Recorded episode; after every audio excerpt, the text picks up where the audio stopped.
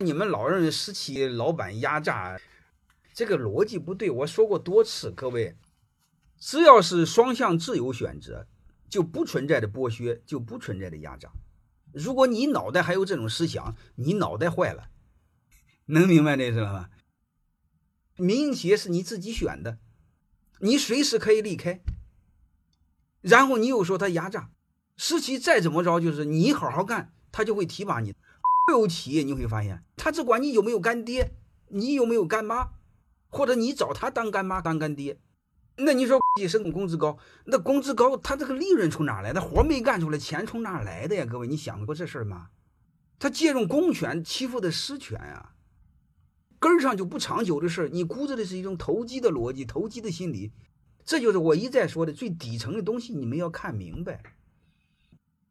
欢迎大家的收听，可以联系助理加入马老师学习交流群：幺五六五零二二二零九零。